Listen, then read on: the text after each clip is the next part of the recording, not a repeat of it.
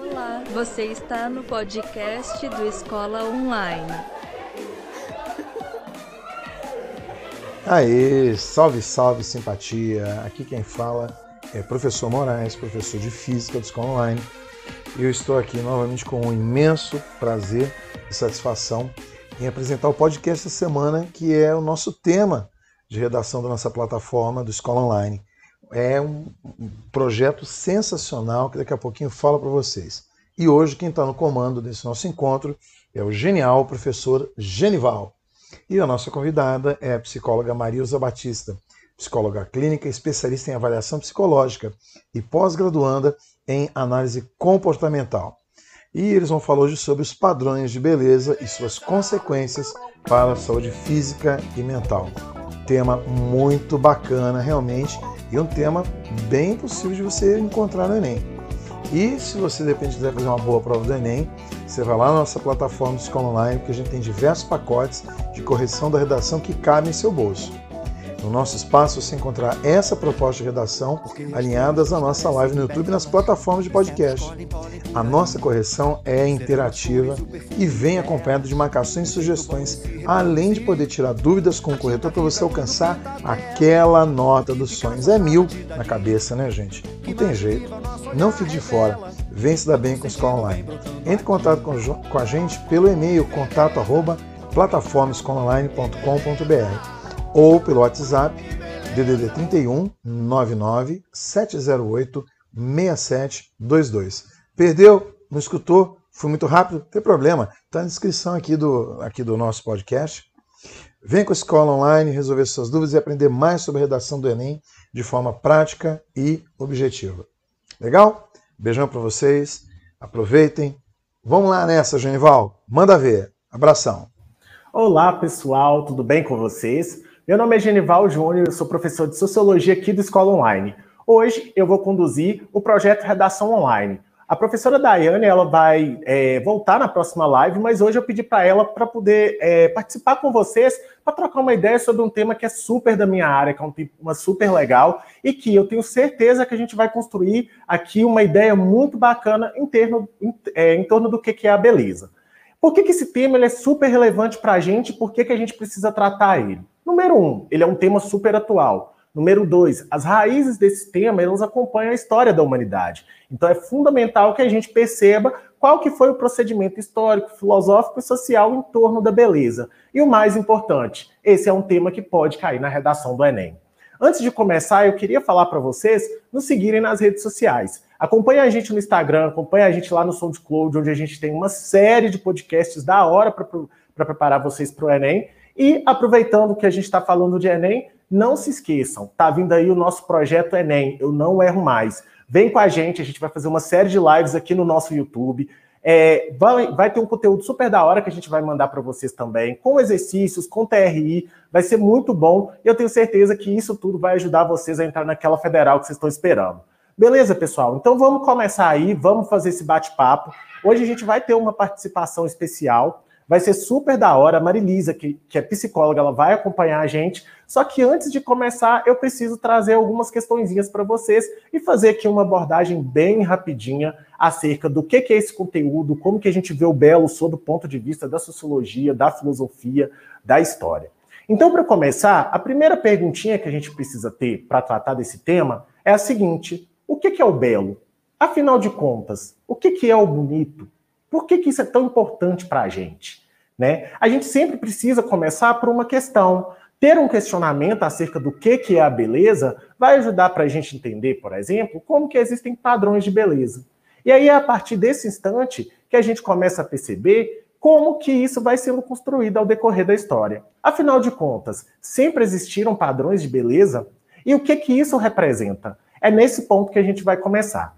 Então, a partir dessa pergunta, o que é a beleza, a gente vai começar a construir todo um percurso aqui para poder entender direitinho como que isso é, afeta a nossa vida, como que isso vai permitir com que a gente observe os outros e a nossa comunidade como um todo, e principalmente entender isso no contexto de um mundo globalizado.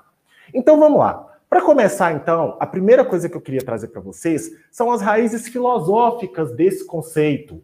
Ou seja, de onde a gente começa a análise sobre a estética? Afinal de contas, desde quando isso se tornou um objeto de estudo para a gente? Isso vai começar lá na antiguidade. A palavra estética, que é exatamente o campo da filosofia que vai tratar do belo, ela vem dessa palavrinha aqui, ó, a estética.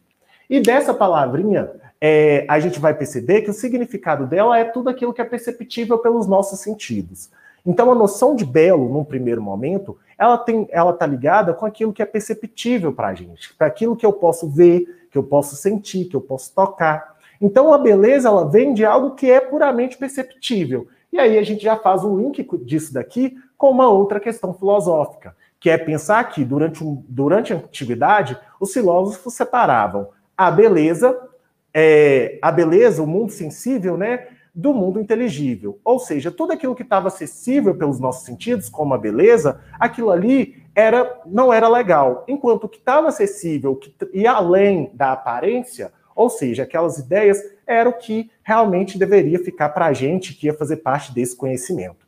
A gente começa então a perceber que é lá na Grécia Antiga onde essa preocupação com os sentidos, essa preocupação com a, com a divisão que esses sentidos vão ter das ideias, que vão aí protagonizar e que vão ajudar a gente a compreender o que, que era o bonito para os gregos e como que isso foi um padrão que vai se expandindo com o decorrer do tempo. A partir disso, quando a gente salta no tempo, a gente vem cá para o período da modernidade, a gente vem falar então da produção de alguns padrões. Afinal de contas, padrões de beleza, mas o que, que é isso? Padrão de beleza? Meu Deus! O que, que é um padrão? A primeira coisa que a gente precisa entender quando a gente está falando de padrão é que padrão é aquilo que se repete na sociedade. Padrão de beleza, então, vai ser um determinado estilo que vai reunir uma série de características que são reproduzidas pelaquela sociedade e que são aceitas por aquela sociedade. Então, a partir disso, a gente começa a perceber que os padrões de beleza sempre existiram. E que esses padrões de beleza, ao mesmo tempo, eles vão variar de acordo com cada cultura. E essa variação, segundo cada cultura, vai ser o que vai dar força para que esses padrões persistam ao decorrer do tempo. A partir daí, a gente tem uma compreensão que é um pouco diferente. O padrão de beleza, ele não é só visto de maneira negativa, como aquilo que vai estigmatizar as pessoas, que vai exigir das pessoas. Nesse instante, o que a gente vai perceber é que o padrão de beleza, ele é relativo a cada cultura. Então nós temos um padrão de beleza indígena, um padrão de beleza europeu, um padrão de beleza africano, um padrão de beleza que vai variar de acordo com cada traço e código cultural que aquele grupo coloca para si. É importante a gente perceber isso, porque isso ajuda a diluir um pouco daquela ideia de que o padrão de beleza é simplesmente negativo. O padrão de beleza hoje seguido no mundo, que é o que a gente vai ver lá mais para o finalzinho da minha fala, ele é um padrão que foi afetado pela globalização. Mas vamos segurar isso daí e vamos tratar de outros temas. Outro ponto importante que a gente já passou aqui e que a gente precisa perceber é que, por ser um padrão, ele não está isento de críticas. Então, essa ideia de usar um conjunto de características para descrever um grupo como sendo o grupo é, aceitável enquanto é, belo, ele vai ser criticado ao longo da história. E aí, é exatamente essas críticas que vão dar origem a conceitos de beleza. Conceitos no plural. Ou seja, não é a ideia de que a beleza ela é uma, mas de que a beleza ela é múltipla. Nesse sentido, quando a gente está observando a beleza a partir disso, a gente começa a perceber que essa crítica vai mobilizar outros conceitos, como o conceito de estereótipo e o conceito de preconceitos. Mas como que a beleza vai criar estereótipos? Os estereótipos eles são produzidos a partir da pressão social que um grupo é, ele é acometido e ele precisa seguir. Por exemplo, é, um estereótipo ele está ligado a determinados grupos sociais. As pessoas que moram numa região, região tal, elas são estereotipadas, elas são estigmatizadas por estarem ali. A beleza, ela, ela faz essa mesma função, ela consegue estigmatizar as pessoas. E quando ela estigmatiza as pessoas, o que, que ela faz? Ela vai fazer com que outras é, tenham de seguir aquilo ali. Um estereótipo é aquilo que é socialmente aceitável pelas pessoas. Então, quando eu me encaixo no estereótipo, automaticamente eu estou seguindo aquilo que a, que a sociedade vê com bons olhos. Então, a crítica aos padrões de beleza que a gente vê ao decorrer da história, elas estão sempre ligadas a essa produção desses estereótipos. Como que esses estereótipos eles podem ser usados para prejudicar as pessoas e para formar ali um preconceito e uma pressão social em cima de todo mundo que está ali vivendo naquela sociedade. Eu acho que vocês conseguiram pegar até aqui, né? Esse tema é muito legal. Eu vou trazer uns dados daqui a pouco para a gente poder conversar um pouquinho, mas antes de chegar nisso, eu vou mostrar para vocês como que essa ideia de padrão de beleza ela aconteceu ao decorrer da história.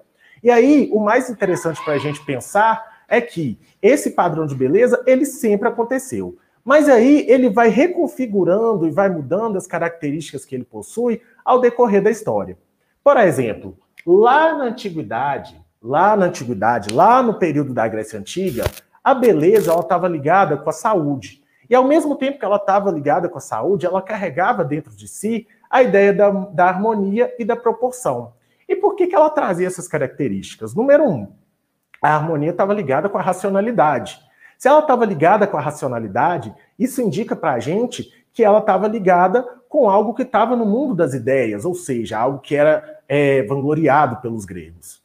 Outro ponto importante é que ela estava na noção de proporção. Os pitagóricos, por exemplo, eles vão falar que só é bonito aquilo que segue medidas proporcionais. Então, o ser humano ele era imperfeito, por quê? Porque a gente não é proporcional, né? A gente sabe que um lado do nosso rosto é diferente do outro. E é isso que vai fazer com que é, os pitagóricos olhem para a beleza e falam: olha, o ser humano não consegue alcançar a beleza, mas a geometria consegue, porque ela tem ali uma medição racional, uma medição exata. Então, lá na Idade Antiga, era esse que era o conceito de beleza que a gente tinha. Muitas vezes esse conceito de beleza ele nem estava alcançável e disponível para os seres humanos. A beleza era vista muito mais nos objetos que estavam externos às pessoas. E aí, em contraponto, é, esse padrão também ele não estava isento de críticas, né?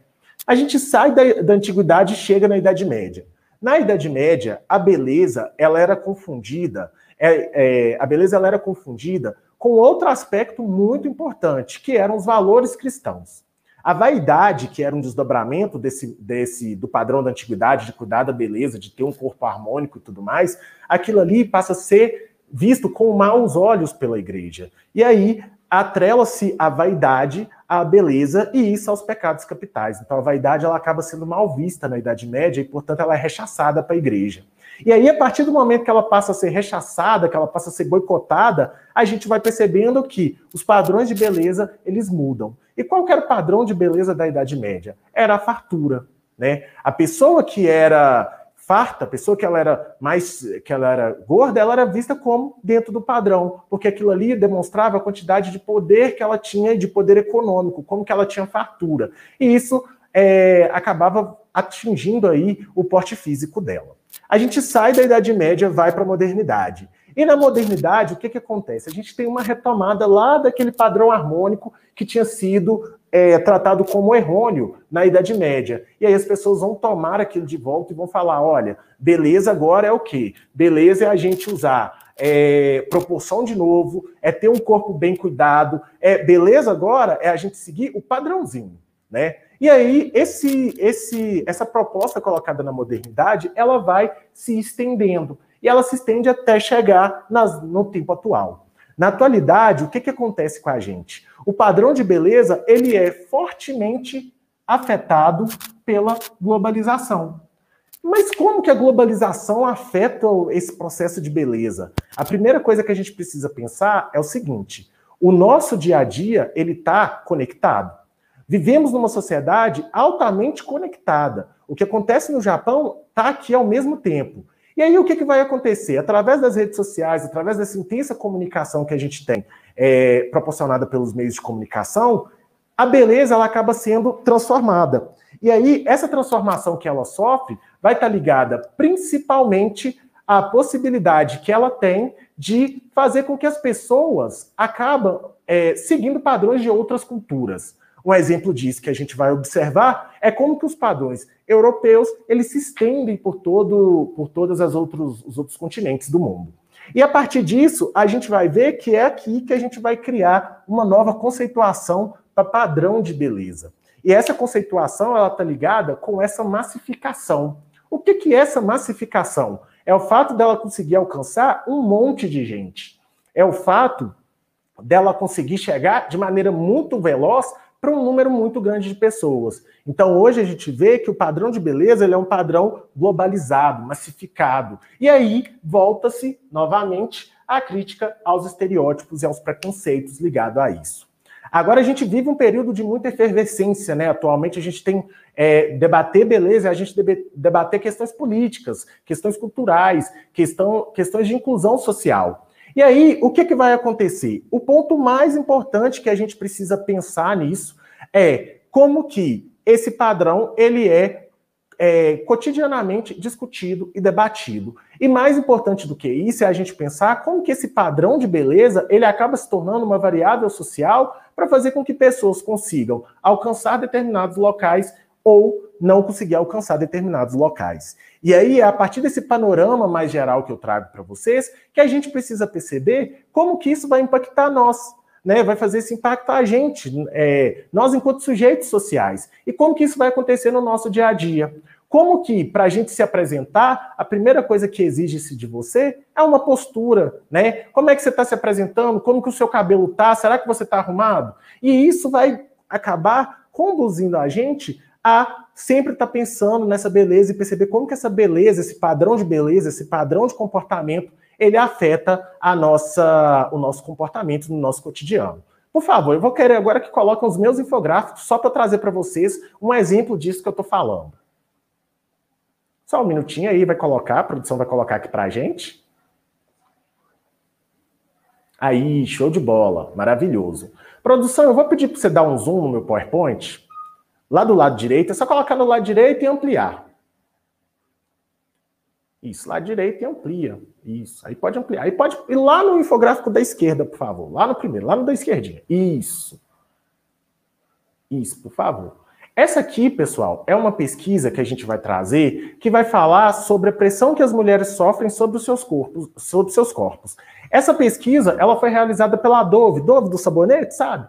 Ela foi, é, ela foi produzida pela, pela Dove. E nessa pesquisa, a Dove vai revelar que há uma forte correlação entre a beleza e a segurança feminina. Ao decorrer desses infográficos, pode ir arrastando o infográfico, por favor. É, depois eu lanço na descrição do, da, da, nossa live, depois eu coloco o link, vocês podem acessar. É, ao decorrer do tempo, a gente vai perceber que há uma pressão gigantesca é, dos padrões de beleza colocados pelas mulheres. E que isso, inclusive, vai ser um dos critérios que vai provocar nelas a sensação de segurança, por exemplo, ao tentar um emprego. Né? E as mulheres, no caso dessa pesquisa, vão indicar que elas se sentem até mais seguras quando elas estão dentro de um padrão de beleza. Né? Então a gente acaba vendo como que a beleza ela se torna uma variável social a partir do momento que ela impede algumas pessoas de é, se mover até determinada circunstância em função disso. Outro ponto bacana que a gente precisa tratar é qual que é a definição de beleza que as participantes trouxeram. E aí elas vão trazer uma beleza que ela é de um padrão eurocêntrico, porque a mulher branca, loira, magra. E a gente vai perceber que esse aí é um tipo de beleza dentre vários outros que a gente vai ter. Um outro ponto importante que a gente precisa perceber é como que outras formas de beleza, outras formas de, é, de culto à forma do corpo e tudo mais, elas são negligenciadas. E aí, a partir dos dados dessa pesquisa, o que, que a Dove fez? Ela fez uma proposta de diversidade dentro dos seus comerciais, onde ela contemplou diversos tipos de mulheres, e aí ela vai ressaltar que beleza é aquela que te faz bem. Então é importante a gente pensar nisso, porque é, são esses impactos que a beleza proporciona numa, numa comunidade, como é, numa classe social, num, num, grupo de pessoas como são as mulheres, que vai aí comprometer principalmente a forma como, como as coisas acontecem no nosso dia, no nosso dia a dia. A partir do momento que algumas mulheres elas se sentem é, coagidas a não tentar uma determinada situação em função desse padrão de beleza, a gente acaba tendo isso como um problema social. Bem, pessoal, pode tirar o nosso slide, por favor. Depois eu disponibilizo o link para vocês, bem tranquilinho. Pode me colocar na tela. E agora eu vou aproveitar que eu já fiz a minha explanação para convidar a Marilisa, que é a minha convidada de hoje, né, para trazer ela aqui para conversar com a gente. A Marilisa ela é psicóloga e ela vai tratar com a gente um pouquinho sobre esse tema. Oi, Marilisa, boa tarde, tudo bem? Oi, Genival, boa tarde. Eu estou bem e você? Eu estou ótimo. Olha, é um prazer ter você aqui. É, agora eu vou deixar para você falar um pouquinho para os meninos aí sobre esse tema. E aí, daqui a pouquinho, a gente volta para poder bater um papo sobre fazer uma interlocução sobre os nossos argumentos aqui. Belezinha? Ótima apresentação para você e de antemão, muito obrigado. Muito obrigada, Genival. Gente, boa tarde. Né? Meu nome é Marilisa, como o Genival falou, sou psicóloga. E eu gostaria de iniciar, né, fazendo uma pergunta, bem, bem geral, na verdade. Qual que é a relação que vocês estabelecem com o corpo de vocês? Né? Então, essa pergunta, é, ela precisa ser feita, mesmo que não necessariamente ela tenha a mesma resposta todos os dias, mas sim porque ela vai permitir várias reflexões. Nós, é, com as redes sociais e tudo mais, nós somos bombardeadas por informações todos os dias e que vão reforçar a nossa insatisfação corporal. Então, é necessário refletir sobre a relação que a gente está mantendo com o nosso corpo. É importante lembrar que essa relação ela não é linear. Né? Então, o que, que isso significa? Significa que vai ter dias que você vai acordar e você vai estar tá se sentindo maravilhosa, muito bonita, né? E vai ter dias que você vai acordar e você não vai estar tão bem assim, né? Você não vai estar se sentindo bonita, você não, tá, não vai estar se sentindo satisfeita com aquela imagem. E tá tudo bem, tá? É, entender a nossa, a nossa relação com o corpo, ela também perpassa entender a nossa relação com o corpo do outro. Então, como que você vê o corpo do outro? Né? Você é uma pessoa que sempre caminha pela rua e, e vê assim, nossa, mas como fulano tá gordo, nossa, mas como fulano emagreceu, está muito magro, né? Então, assim, você tem, né? Você sempre olha para esse para o corpo do outro de uma forma negativa ou sempre de uma forma positiva, né? Outro questionamento também importante aqui é a gente perceber como as pessoas ao seu redor percebem o corpo no mundo. Então é difícil a gente gostar da gente mesmo num contexto em que as pessoas, em que as pessoas elas vão falar negativamente do seu corpo ou do corpo de outras pessoas, né? E isso é o que? É a pressão estética, né, que o Genival acabou de falar. A pressão estética, ela vai dizer respeito a todas as pessoas, porque sim, todos nós vamos sofrer com elas, né, inclusive as pessoas que estão dentro do padrão. Então, trata-se de uma busca inalcançável pelo padrão ideal de beleza, né, e essa pressão, ela vai te fazer desejar todas as cirurgias plásticas, todas as dietas malucas, né, e ela costuma também ser responsável pela insatisfação corporal, pela baixa autoestima, o adoecimento físico e também mental, né? É, a cultura do corpo fitness, ela vem ganhando um destaque na sociedade contemporânea e, sobretudo, nas redes sociais, mas um destaque muito grande, e a gente sabe disso. Né? Esse corpo é, fitness, que ele vem se tornando um sinônimo de um corpo ativo, de um corpo cheio de conquistas, mesmo que essas conquistas elas venham através de dor e sofrimento, né? É, nas redes sociais é, existe uma sensação de pertencimento para as pessoas que chegam ali, né? E elas chegam ali num culto ao corpo perfeito. Então, o ser na rede social ele significa ter uma imagem né? Tá com o corpo exposto nas redes sociais significa que você está inserido nessa sociedade. Então, a geração fitness, ela vai propagar uma crença de que as pessoas devem ostentar uma barriga negativa, ter fobia de carboidrato, por exemplo, consumir muito produto industrializado, e toda essa crença, ela é vendida, né? Ela é definida, inclusive, como hábitos saudáveis, né? Então, essa cultura do corpo fitness, ela vai carregar uma responsabilização individual do sujeito. Porém, ela vai ser vangloriada socialmente e coletivamente, né? As pessoas vão sempre elogiar, sempre reconhecer, mas essa responsabilização de ter o corpo perfeito é somente do indivíduo.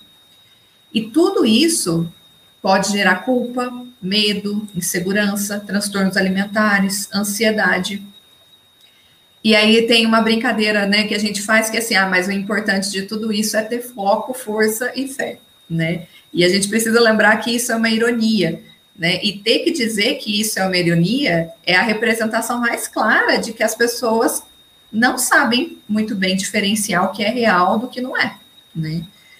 Aí a gente entra também numa parte da atividade física, né? Porque a atividade física ela vai além dessa estética e emagrecimento e de punição, né? E aí você às vezes me pergunta assim, ah, mas a gente não vê gordo treinando, a gente não vê pessoas gordas treinando, a gente acha que pessoas gordas são sedentárias.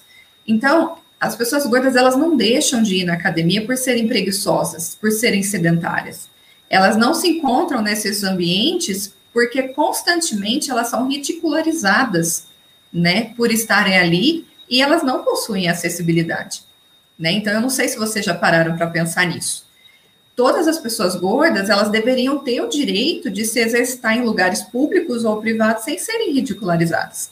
Então fazer atividades físicas é sobre melhorar a própria autoconfiança, a ansiedade, aumentar a resistência, o desempenho, é, diminuir as dores físicas e até mesmo melhorar uma insônia. Né? Ela tem inúmeras funções. E não é somente, né, vou repetir, não é somente sobre estética, emagrecimento ou punição. Por isso, quando as pessoas gordas estiverem fazendo exercício, é ideal que a gente não vanglorie e nem pergunte sobre uma dieta. Deixa ela fazer, né? É, uma outra coisa importante também sobre os padrões de beleza é que no Brasil é, o Brasil ele ultrapassou os, os Estados Unidos no número de cirurgias plásticas que ele realiza. Então, em janeiro desse ano, a gente teve a triste notícia né, daquela influenciadora, Liliane Amorim, que não resistiu às complicações de uma lipoaspiração. E eu nem sei se vocês perceberam, mas durante a quarentena, os assuntos como lipo HD, lipo LED, silicone, rinoplastia, harmonização facial, eles dominaram as redes sociais, principalmente o Instagram, né? Isso porque, assim, dezenas de influenciadores, eles aderiram a essa onda de cirurgias plásticas e procedimentos estéticos. Então, em 2018, o Brasil se tornou o país que mais realiza cirurgias plásticas do mundo. É, segundo a Sociedade, vou até trazer alguns dados, né, que segundo a Sociedade Internacional de Cirurgia Plástica e Estética, no ano de 2018 foram registradas mil, 1 milhão 498 mil cirurgias estéticas e 969 mil procedimentos não cirúrgicos, né? Estéticos também. E, e, em 2019 foram realizadas 1 milhão e 700 cirurgias plásticas e 60% delas são para fins estéticos, né? Então, os dados eles vão apresentar um aumento de 25% no número de cirurgias plásticas em comparação ao ano anterior, né? Então, hoje, o Brasil ele também lidera o ranking de países que mais faz cirurgias plásticas em adolescentes. Né? Nos últimos 10 anos, houve um aumento de 141% nos procedimentos estéticos entre jovens de 13 a 18 anos. Então, assim, são pessoas muito jovens indo né, para mesas de cirurgia com o intuito de mudar o próprio corpo, com a insatisfação corporal batendo na porta forte, né? E falando de influenciadores, é, eu acho que é bom a gente lembrar assim: vocês costumam seguir corpos reais no Instagram, né? Ou nas redes sociais de uma maneira geral? Porque a gente costuma consumir, né? É, conteúdos que muitas vezes não condiz com a nossa realidade. Né? Então, com o imediatismo da, da, de informações, a gente passa a consumir o superficial que costuma ser o conteúdo que gera mais lucro, né? Então a gente sempre fala assim da necessidade de haver uma limpeza, né, nessas redes sociais, porque tudo que a gente consome nelas interfere na nossa relação com o nosso corpo físico e mental. Por exemplo, se você não se encaixa num padrão de beleza determinado e fica acompanhando todos os dias influenciadores que têm corpo padrão e que fazem propaganda de procedimentos estéticos e falam o quanto estão insatisfeitas com o próprio corpo, como que você vai interiorizar isso? Como que você vai lidar com isso, né? Então, é, essa limpeza nada mais é do que uma forma da gente consumir conteúdos que nos fazem bem, né? Então, independente do, do peso que você, do seu peso, da forma do seu corpo, ficar acompanhando pessoas insatisfeitas com seus corpos e que ficam falando sobre cirurgia e procedimento estético sempre, vai interferir diretamente na sua relação com o corpo. Né? Então, você pode é, procurar sempre identificação. Começa a seguir pessoas com corpos reais. Se você é uma pessoa gorda, começa a procurar corpos gordos, né, para você acompanhar a, e gerar um pouco mais essa sensação de pertencimento, né? Porque isso pode gerar acessibilidade e você vai consumir conteúdos que condizem com a sua realidade, né? É, tem uma frase da Naomi Wolf, que é autora do livro O Mito da Beleza, e que eu gosto muito, que diz o seguinte: o, o hábito da dieta é o mais possante sedativo político na história feminina. Então, com essa frase, eu acredito que tenha duas perguntas a serem feitas. A primeira é quanto tempo você passa, você gasta pensando em emagrecimento, né? Ou no seu corpo, na, na insatisfação que você tem com o seu corpo. E aí essa pergunta ela vai nos levar a uma reflexão em torno da insatisfação corporal mesmo, né? E é, ocupar muito tempo da nossa vida. Então, a dieta, ela se, for, ela se torna uma forma de controle, né, desse machismo, é, enquanto as mulheres pensam em corpos perfeitos e beleza, elas acabam não lutando pelos seus direitos, né? E a gente aprende que investir em nós mesmas é consumir produtos de beleza e emagrecimento, e não lutar pelos nossos direitos. E a outra pergunta também que eu gostaria de, de falar, né, é o seguinte: e se amanhã todo mundo estivesse satisfeito com o seu próprio corpo? né? Se amanhã todo mundo tivesse satisfeito com, com o próprio corpo, o que seria da blogueira que produz conteúdo em cima da insatisfação corporal? O que seria da indústria de cirurgias plásticas, de cosméticos e tudo mais, né? Mulheres que se propõem a desconstrução do, do padrão corporal, elas são vistas como uma ameaça para a indústria da estética, né? Ou seja, para a sociedade machista de uma maneira geral. Então, eu acho que esse é o meu recado. E é isso. Bem, pessoal, Marilisa, fala maravilhosa. É, durante a sua fala, uma coisa que eu lembrei é até um debate que a gente estava tendo há algum tempo, para quem usa o Twitter, de como que o algoritmo do Twitter ele só reconhece pessoas brancas, né? É, o Twitter lançou uma nota, essa, eu acho que essa semana ou semana passada, onde ele reconhece que tem uma falha no algoritmo. E aí é muito interessante porque várias pessoas fizeram um teste. Você posta lá é, o rosto da pessoa negra, ele não reconhece. É, eu vi o pessoal colocando aqui nos comentários também sobre as dietas, é, sobre a questão da harmonização facial, dos inúmeros procedimentos é, médicos e clínicos que as pessoas têm feito, e de fato isso é um grande problema, né? E isso fala muito da questão da própria democracia que a Marilisa trouxe, né? Que é pensar que é, discutir a estética carrega também um outro estigma, né? Que estética é coisa de mulher, né? Ao invés, e isso é uma coisa que a gente vai, vai pensar muito, né? De como que essa estética ela tá ligada ao feminino, como que o cuidado ele tá ligado a, aos homossexuais, e isso vai ser aí uma, a perversidade como essa estética ela ocupa a nossa vida. Né? Deixa eu ver aqui o que, que o Kaique mandou. Pessoal, vocês não reparem não, porque eu não enxergo muito bem, eu preciso ver as coisas mais de perto. É, se você está muito gordo, falam. Se está muito magro, falam. É, nunca está bom para ninguém.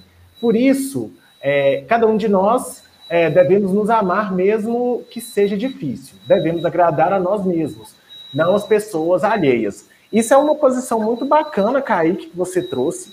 É, e, e, aí eu acho que é uma coisa bacana, até para trazer para a Marilisa, é pensar o seguinte: como fazer essa questão do auto amor e do autocuidado? né? Que eu acho que chega um ponto que a gente precisa pensar, por exemplo, na, na possibilidade de interiorizar isso. Como que isso é difícil de ser interiorizado, né? Porque muitas vezes quando a gente se gosta, se gostar como você está, não significa que você está com a sua saúde ruim, né? Então eu queria trazer esse, essa pauta aí para discussão também. Sim. Genival, é uma colocação muito importante, porque muito se fala, né, de amor próprio, muito se fala de de autoestima elevada é, e de atualmente, atualmente até muito sobre autocuidado, né? E aí eu chego na minha casa e eu fico pensando assim, como que eu faço isso? Né? Porque é, se fala, mas não se dá maneiras de fazer isso. Porque não existe, inclusive, uma receita pronta, né, para você se amar. Então, a ideia é justamente que a gente possa, por exemplo, é, entender o que, que faz a gente se sentir a gente mesmo. Né? Então, você, Genival, o que, que você gosta? O que, que você busca? Você gosta de fazer exercício físico? Você gosta de assistir filme? Isso faz sentido para você? Isso é uma forma de autocuidado para você? Né? É, mas, ah, mas eu gosto de fazer maquiagem, tá tudo certo. Né? A maquiagem não define padrão de beleza. Ela diz sobre você gostar de fazer maquiagem e outra pessoa não. Então, diz sobre você é, usar uma maquiagem porque você gosta e deixar que o outro não use porque ele não gosta. Né? Então, é justamente a gente criar é, situações, né, um repertório comportamental que nos agregue, né? E a gente desenvolver o autocuidado dentro daquilo que faz sentido para a gente, e não de uma receita pronta, que você tem que comprar X produto para você ser feliz, ou para você estar tá bonito, porque você não precisa, né? E sim, é, eu acho que também é importante é, lembrar, né, que mesmo que você esteja fazendo coisas que você gosta, pensando em coisas que você gosta, não é linear. Vai ter dias que você vai acordar mal e não vai estar se sentindo bem, né? O, o Kaique colocou aqui uma pergunta, né? Será que em situações como essa, terapia seria uma solução? Terapia ajuda muito. Terapia ajuda bastante. Né? Porque o processo de psicoterapia, ele vai colocar justamente a ideia de autoconhecimento, de construção, né, da sua relação com o teu corpo. Então, sim, ajuda muito. Aí tem, uma, tem um comentário da Samira aqui, em que ela fala: é, ótimos pontos que a Marilisa trouxe. É, realmente, se pararmos para pensar, é, seguimos e vemos diariamente pessoas que pregam um corpo perfeito. E essa ideia do corpo perfeito ela é bem problemática, né, Marilisa? Porque a gente vai pensar que o corpo perfeito é o nosso corpo. O corpo perfeito ele tem que ser um corpo em que você olha para ele e fala, pô, esse é o meu corpo e eu tô, eu tô bem aqui. Né? Uhum. É uma questão de, de, de, conseguir se situar, é uma questão da sua própria identidade. O que, quais são os elementos que compõem a sua identidade, né? Sim. Uhum. Aí, é... deixa eu ver o que mais colocaram aqui. Pode falar, Marilisa? Pode falar? Tá. Pode. Na verdade, o nosso corpo ele não é impeditivo para nada, né, Genival? O nosso corpo ele é condutor para uma vida. Então, assim, ele leva a gente para onde a gente quer ir, e ele faz né, a, as coisas que a gente deseja fazer. Então, assim, ele não deveria ser um impeditivo. A gente deveria se apresentar no mundo de uma forma saudável e da forma que a gente é, né? Sim, uma, eu acho que um outro ponto que é bacana aqui, até os meninos colocaram ali no chat, é até como que hoje se utiliza o filtro, né? Como que o filtro ele tá ali né, o filtro, Photoshop, as edições de imagem, elas estão ali para tirar você daquele contexto, né? Então a gente vê como que tem uma imposição do padrão de beleza para a gente. E mais do que isso, né? Como que esse padrão de beleza ele enforca a gente, né? Ele é sufocante, porque você vai postar uma foto do seu dia a dia e você coloca o filtro, aquilo ali acaba não representando o que você é no seu dia a dia. Né? Então eu acho que assim, esse, essa é uma outra questão a se pensar qual que é a utilização que a gente faz da nossa própria imagem numa rede social? Né? O que, que a gente quer com essa imagem? A gente quer representar aquilo que de fato é ou aquilo que a gente, aquilo que é o que a, o que a sociedade espera que eu mostre, né? Sim. E, e aí a gente pensa também, né, que eu não sei se você já ouviu isso, mas eu ouvi muito, muita gente falando que não consegue mais se fotografar sem filtro. Então, assim, o quanto isso se tornou grave, porque a pessoa ela não consegue mais se ver sem o filtro. Se ela se vê sem o filtro, ela acha que ela tá feia. Né? Então, é, é muito grave, é muito grave. Eu, é, outro ponto aqui que, que colocaram, a que a Gabi colocou, foi o seguinte, é que como que a quarentena ela afeta isso, né? Agora as pessoas, o telefone virou, o telefone já era parte da nossa vida, mas agora virou parte fundamental dela. E aí, na quarentena, a gente está muito mais aberto a receber esse tipo de informação, né, que vai, vai, é, vai concordar com o que você disse sobre os diversos procedimentos estéticos que são colocados aí à tona para as pessoas consumirem. Né? E normalmente são procedimentos que dão certo, porque os procedimentos que dão errado, as clínicas clandestinas, todos esses problemas são negligenciados pela internet. Né? A internet oculta esse lado perverso e vai colocar ali principalmente o lado só benéfico disso daí. Uhum. Sim, completamente. Completamente. A gente é bombardeado mesmo por essas informações. E quando a gente vê que dá certo, a gente deseja isso também. Ainda mais se você tiver uma insatisfação muito grande com a maneira que você existe, né? Você vai querer tudo isso também. Ó, agora o Kaique trouxe outra pergunta, e eu acho que essa daqui eu vou dividir com você, Marilisa, que ele uhum. pergunta, é, que eu falei sobre o algoritmo do Twitter, né? É, e que ele reconhece só pessoas brancas, e se daria para fazer uma ligação entre essa, essa questão do Twitter e um padrão de beleza com uma argumentação, com uma eugenia, é, igual aconteceu aqui. Olha, Kaique, eu acho que dá para a gente pensar, sim, numa, numa perspectiva de, de branqueamento, numa perspectiva de, de estigma social. Eu acho que o ponto principal é a gente pensar que aquele algoritmo ele não se criou sozinho, né? A programação desse algoritmo ele vem a partir de um ser humano.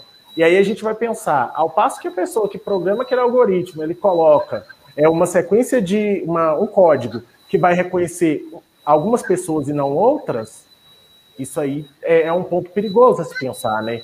Porque o algoritmo ele não está ali porque ele se autoprogramou, ele está ali porque uma pessoa colocou. E aí é necessário que a gente questione quais são os padrões que essas pessoas consideram como belo, como certo, como errado, como aceitável, o que, que elas querem fazer, principalmente numa rede social ampla como o Twitter, e de impacto como o Twitter, é, qual que é a intencionalidade que se queria levar para as outras pessoas. Né? Aí, Marilisa, você pode passa essa daí também. Eu acho que essa daí é uma questão super bacana que o Kaique trouxe.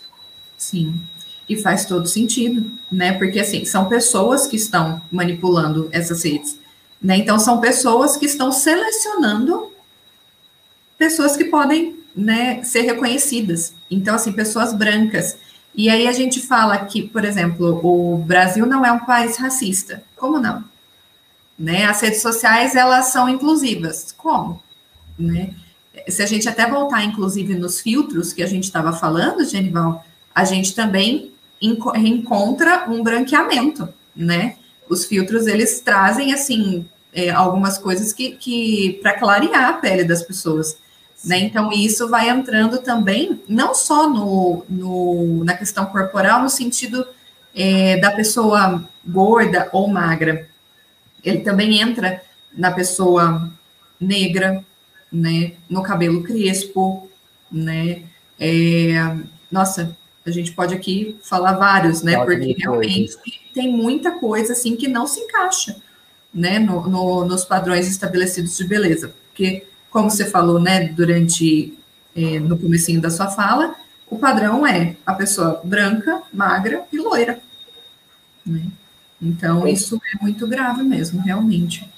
Eu acho que um ponto interessante para a gente tratar aqui também é até como que essa beleza é particionada, né? A gente vai ver que você tem, é, não, como que a pessoa, como que os seres humanos eles acabam sendo quebrados, né? Ah, você pode ter o cabelo black, ponto e vírgula, desde que você seja magro, né? As pessoas não estão falando que você pode ser gordinho, ter o seu cabelo black, você tá tudo bem, você é bonito, né? A Elo Bielo, que é uma influencer é, muito famosa, ela sempre vai discutir isso, como que o corpo, o corpo gordo ele é negligenciado e como que o corpo gordo de Black Power ele é ainda mais ele, ele consegue ser ainda mais negligenciado.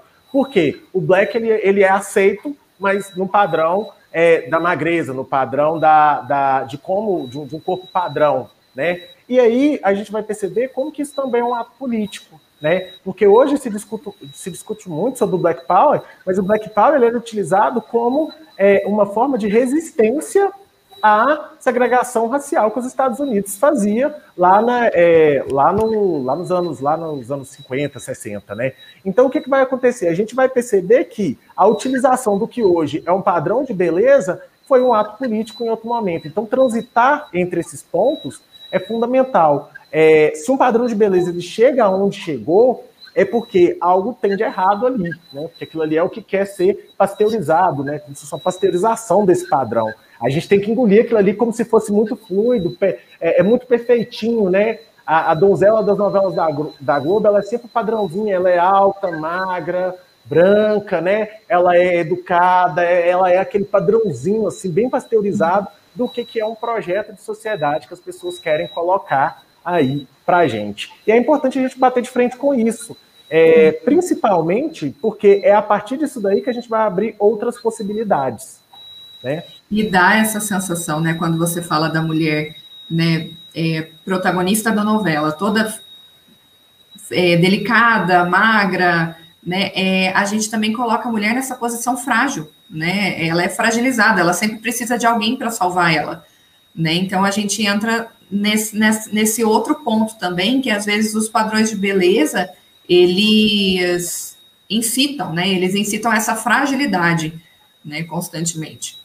Sim, e aí a gente vai fazer até uma outra análise. É, eu li isso no site Mundo Negro, que vai associar, por exemplo, é, qual, que, qual que é, ao decorrer da história, o papel das mulheres negras nas séries. E aí elas sempre são colocadas como periféricas, barraqueiras e sedutoras. E aí a gente vê que ela é o quê? Ela é o antagônico do padrão de beleza colocado para mocinha. Né? Então a gente vai ver que, assim como o algoritmo do, do, do Twitter, vou voltar lá na, na pergunta do Kaique, é, todo esse padrão de beleza que é colocado por essa massificação que eu falei aqui, por esse processo de globalização, ele é pensado. Né? E ele não é neutro, ah, ele está aí, ele foi bonitinho colocado. Muito pelo contrário, ele tem uma intencionalidade, ele tem uma força, ele tem um alvo e ele quer ali atingir as pessoas de alguma forma. Eu acho que esse é o, eu, eu acho que esse é o, o, o, mais perverso da gente discutir padrão de beleza, porque esse padrão ele não é isento. Né? Ele não está aí porque ele aconteceu, ele está ali porque ele tem uma, uma intenção. Né? É a mesma coisa da gente pensar, por exemplo, como que surge o, o platinado, né? o cabelo platinado.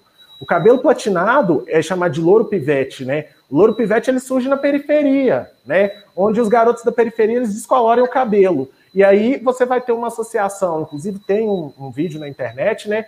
Em que um menino de Black Power é platinado, o, o, policial aborda ele, um menino de 16 anos, bate nele e ainda puxa o cabelo dele e fala: Ó, esse cabelo aqui é cabelo de viado, né? Aí a gente vê como que essa estética, né, ela é totalmente dotada ali de um preconceito. E quando o Gabigol usa o cabelo platinado, é muito bonito, é muito maravilhoso, né? Ou quando uma pessoa branca descolora o cabelo, ok, a tendência vamos todo mundo fazer. Eu acho que esse é uma outra perversidade que tem nesse, nesse, nesse debate que a gente tem sobre estética. Com certeza, com certeza. Hum. E aí eu acho também que um outro ponto bacana da gente tratar aqui, já chegando mais para o finalzinho da live mesmo, é a gente pensar também em como que é, a gente, igual você trouxe, né, Marilisa, a questão de qual é o consumo que a gente tem, não só das redes sociais, mas qual é a análise que a gente faz disso, né? Porque eu acho que o ponto mais importante é a gente pensar, por exemplo, que essas propagandas, esses modelos, esses padrões, eles estão super colocados para a gente, eles fazem parte da estrutura social. Né? A gente passa pelos outdoors, o que, que é? A, pessoa feliz que comprou um carro, quem que é ela? Né? Quem que é essa representação? Quem que é a família feliz do outdoor? É importantíssimo a gente trazer essas pautas para a gente pensar como que essa, essa, essa estética está chegando para a gente. E aí a professora Daiane até colocou aqui, né? Esse padrão também formata vários, é, fomenta vários distúrbios alimentares. E as mais atingidas são as, as mulheres jovens. Né? Aí há uma cobrança social também, né? Acho que essa cobrança social ela é perversa em todos os sentidos. Uhum. E a gente está falando das mulheres jovens, mas a gente também esquece, porque a sociedade, de uma maneira geral, esquece das mulheres mais velhas. Né? Então, assim, a mulher ela envelhece e ela para de se sentir atraente. Por quê? Porque ela não é reconhecida. Né? Então a gente sempre tem aquela, aquela situação assim de quando a gente valoriza, a gente valoriza é, até com termos bem específicos como novinha, né? A novinha uhum. tá ali, a novinha tá aqui, né? E as mulheres mais velhas, elas vão sendo esquecidas. E quando eu digo mais velhas, muitas vezes é a partir dos 35, né? Então, assim, eu não estou falando de mulheres mais velhas de 70 anos, eu estou falando de 35 que elas já vão perdendo, né, é, esse lugar, esse espaço, né, de, de padrão, né, dentro da sociedade. Então, é, e as mulheres idosas mesmo, elas são praticamente completamente esquecidas, né, e isso é muito grave mesmo, porque tem um prejuízo enorme para a saúde mental. Outra pergunta aqui da Samira. O que podemos dizer sobre quando a beleza tem em sua estética do momento uma apropriação cultural? Cara, apropriação cultural é outro guarda-chuvaço para a gente falar sobre estética, né? É, um debate que se teve, eu acompanhei isso há algum tempo, é, vai falar sobre o uso de tranças e o uso de lace, né? A gente teve lá o caso da Ludmilla, é, a Ludmilla tá lá no BBB, tá fazendo um show e ela tá de lace e ela pede respeito ao cabelo. E aí, quando a gente vai observar isso, o que a gente precisa perceber é que é, a apropriação cultural, ela acontece nesses casos. Mas quem que são os afetados por essa apropriação cultural? Não são as pessoas que sempre tiveram a margem da, da, da sociedade, né? Que precisaram usar esses elementos estéticos para poder reafirmar sua identidade. E aí, de repente, toda uma luta, igual eu falei da questão do Black Power, é, da questão das tranças, né? Isso tudo é tirado daquilo ali, colocado como contexto e acaba sendo tratado de maneira fútil, né? Então essa apropriação cultural ela acontece e a apropriação cultural ela não é uma via de mão dupla, muito pelo contrário, é uma forma de dominação. Deixa eu ver outra pergunta aqui. Aí aqui tem da Mirelle. É, muitas pessoas nos Estados Unidos não usam o cabelo black. É, porque as pessoas ficam julgando, principalmente as mulheres. Sim, a gente vai ter aí. É, vamos, vamos colocar essa pergunta sua no contexto, até porque ontem fez um ano do assassinato do George Floyd, então a gente teve aí uma efervescência muito grande com o movimento Vida, Vidas Negras Importam. E aí a gente vai trazer isso para esse contexto. É, a utilização, vamos pensar, né, no eixo da globalização, no, no ponto mais alto da globalização, o que, que a gente tem? Quem define o eixo dele? São os Estados Unidos. Mas ao mesmo tempo que os Estados Unidos faz isso, é, os Estados Unidos ele vai carregar uma outra característica. A gente vai ter, foi a Dulce Cabana, não, não, não vou lembrar a empresa, me falhou aqui a memória, mas é, teve uma empresa de, de, de lingeries, né? Não, foi a Calvin Klein, lembrei. A Calvin Klein, ela coloca há 10 anos atrás, ali no ano de. Há 10, não, 21 anos atrás, não sei. Não sei se o ano é 2011 ou 2001, é, tinha um outdoor é, numa das avenidas principais de Nova York, onde ela vai colocar lá uma mulher magra, loira, é, vestida de Calvin Klein. E aí, em 2020, a gente vai ter uma ressignificação desse espaço, onde a Calvin Klein ela vai usar a Jerry Jones. A Jerry Jones é transexual, negra e gorda, de Black Power.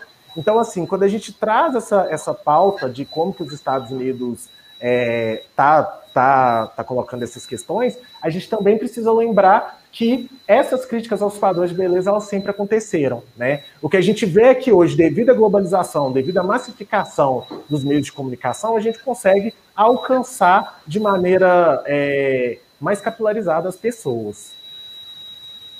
E aí a gente entra também num ponto muito grande que é a representatividade, né? Que essas pessoas vão, vão tendo uma identificação. Né? Então, não é mais a pessoa magra e branca e loira que pode usar Calvin Klein. Né? Eu posso usar Calvin Klein. Uma pessoa negra pode usar Calvin Klein. Uma pessoa gorda pode usar Calvin Klein. Então, todo mundo tem a, começa a ter acesso né, a, essa, a, a esse produto. Sim, show de bola. Bem, Marilise, eu agora vou te agradecer, né? A gente já está chegando ao finalzinho da nossa live. Foi um prazer estar aqui conversando com você. Espero que vocês tenham gostado, pessoal. Espero que a discussão tenha sido da hora. Semana que vem a professora Daiane volta com vocês e ela deixou aqui uma série de recadinhos, né, que eu vou passar, mas antes eu vou só encerrar minha, o meu agradecimento aqui à, à Marilisa. Marilisa, em nome da equipe do Escola Online, muitíssimo obrigado, foi um prazer ter você aqui. Espero que a gente se reencontre outras vezes em outras lives, fica aí o super convite para você voltar. Foi show de bola discutir isso. É igual o Kaique colocou ali, a gente poderia ficar aqui horas falando sobre esse tema, porque ele vai se desdobrando em outros, em vários outros.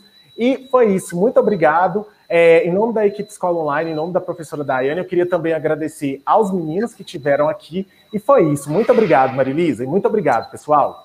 Muito obrigado, Genival, por todo, toda a discussão que foi muito importante. Obrigada mesmo.